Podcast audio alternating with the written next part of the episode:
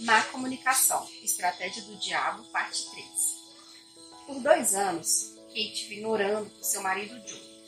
Ele entregara sua vida ao Senhor muitos anos antes, mas não havia crescido muito espiritualmente, nem demonstrava muito interesse pelas coisas espirituais. Por outro lado, Kate crescera tremendamente nos últimos dois anos.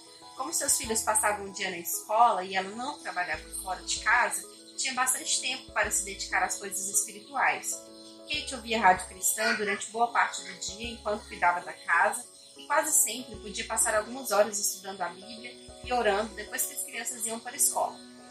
Ela também participava de um estudo bíblico para mulheres uma vez por semana, frequentava uma célula familiar e as reuniões da igreja duas vezes por semana. O trabalho de Joe como advogado mantinha muito ocupado. Frequentemente viajava para outras cidades e muitas vezes tinha que ficar trabalhando até tarde da noite. Kate costumava orar para que Joey fosse tão empolgado e comprometido com o Senhor quanto ela ele. Queria que ele realmente assumisse o papel de líder espiritual da família. Num certo fim de semana, Kate convenceu Joey a tentar estudar a Bíblia e a orar com ela por apenas 10 minutos a cada manhã antes de ir trabalhar. Ela ficou muito empolgada por ele ter concordado. Kate estava transbordando de alegria quando Joe e ela se sentaram para ler a Bíblia na manhã da segunda-feira. Bem, acho que você quer ler? perguntou ela. Não sei, respondeu Joe. Então Kate sugeriu o livro que ela estava estudando no grupo de mulheres e Joe concordou. Eles abriram suas Bíblias e leram o primeiro capítulo. Em seguida, Kate pediu a Joey que comentasse o que o senhor havia falado com ele através daquela passagem. Joey estava se sentindo um pouco desconfortável porque ele estava lidando com algo que não dominava e não estava seguro do que significava o Senhor falar com ele. Então ele mencionou algumas coisas que viu na passagem. Kate, em seu entusiasmo de expor as riquezas e a profundidade da Bíblia, prosseguiu comentando a passagem por uns 10 minutos. Joey ficou em silêncio. Então ela falou: Vamos orar agora? Ele sempre se sentiu um pouco desconfortável ao orar em voz alta, mas foi adiante. Meio desajeitado, murmurou duas frases pedindo a sabedoria e as bênçãos de Deus para aquele dia. Por sua vez, Kate entrou na presença do Senhor, revestiu-se da armadura, amarrou o diabo, declarou a palavra, liberou o poder, clamou pelo sangue do Cordeiro e orou pelos missionários, tudo em nome de Jesus. Quando terminou, ele disse que estava atrasado e saiu rapidamente para trabalhar. Na manhã seguinte, Joe disse que não poderia orar com ela porque tinha que estar no escritório um pouco mais cedo. Ele continuou a dar desculpas para não ter que orar e ler a Bíblia com ela novamente. Kate ficou mais uma vez desapontada e magoada porque Joe simplesmente não se interessava pelas coisas espirituais. O que Kate não conseguiu perceber é que havia um esquema, como citado em Efésios 6, 10 a 12, operando em seu casamento. Sem saber, ela estava enviando a desrespeitosa mensagem relacional de mau marido para Deus. Seu objetivo era fazer com que ele se interessasse pelas coisas espirituais e ajudá-la a assumir seu papel de liderança espiritual no lar.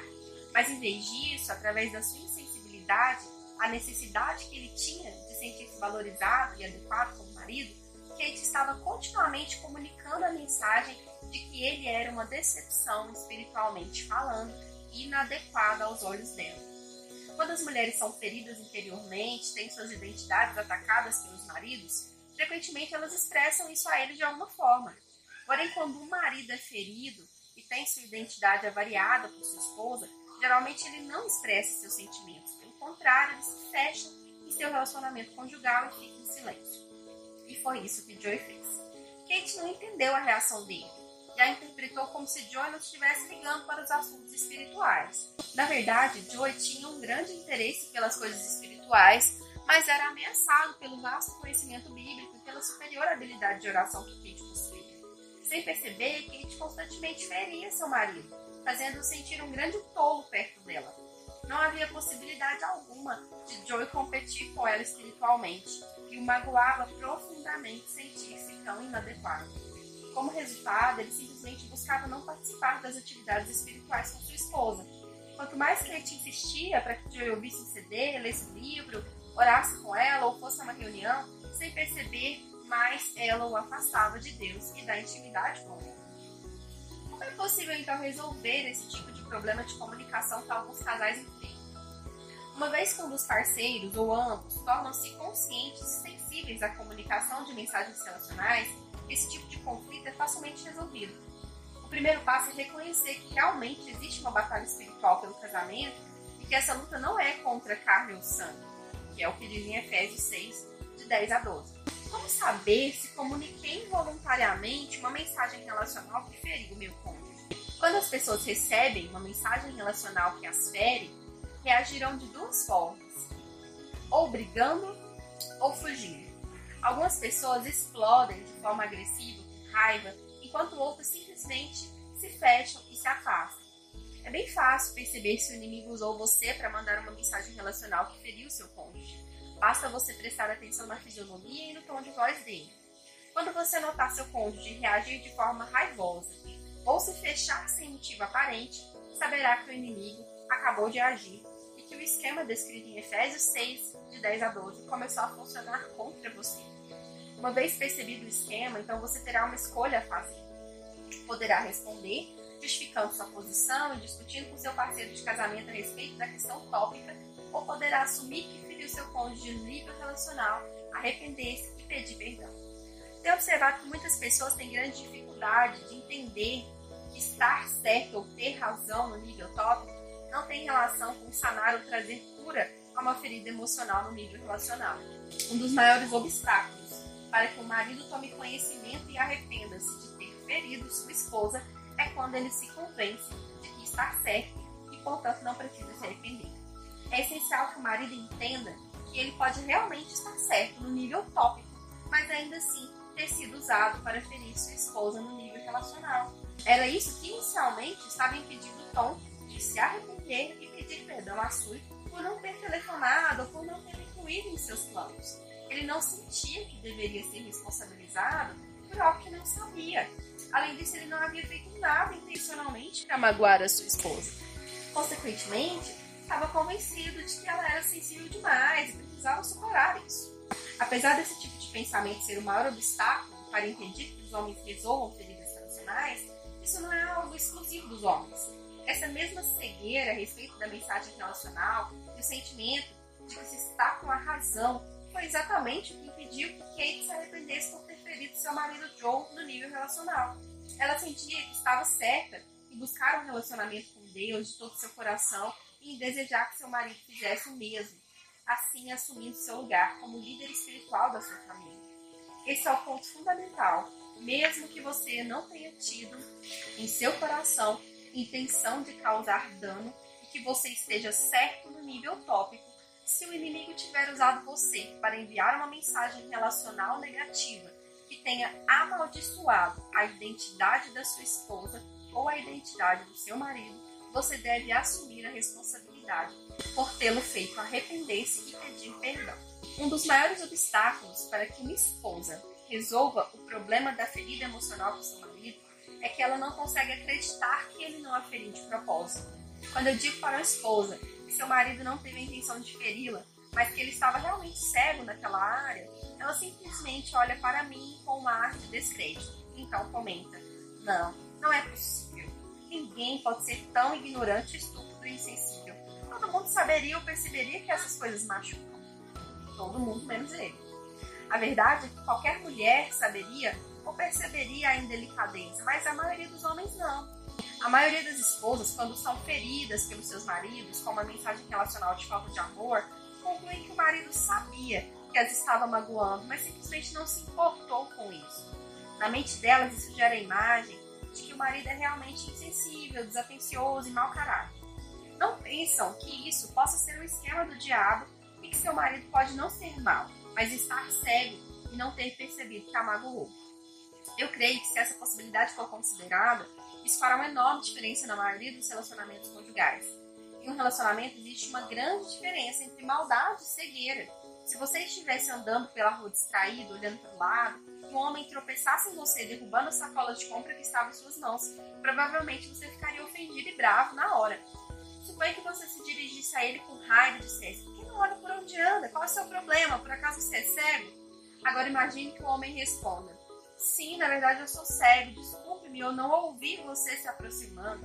Normalmente sai com o meu cão de guia, mas infelizmente ele foi morto ontem. Por favor, perdoe-me por ter tropeçado em você.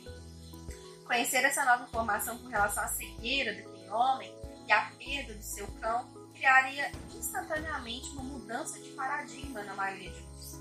Ao descobrir que a razão pelo qual o homem tropeçou foi porque ele era cego e não descuidado ou maldoso, motivaria a maioria das pessoas a perdoá-lo instantaneamente e ajudá-lo ao invés de ficar brava com ele. Se você, esposa, começar a entender que na maioria das vezes o seu marido a magoa, ele se encontra cego e não desatencioso ou mal intencionado, isso fará uma grande diferença.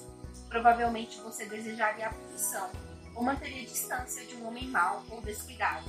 Entretanto, desejaria ajudar um homem cego, né? Acredite, a maioria dos maridos são cegos e não maus.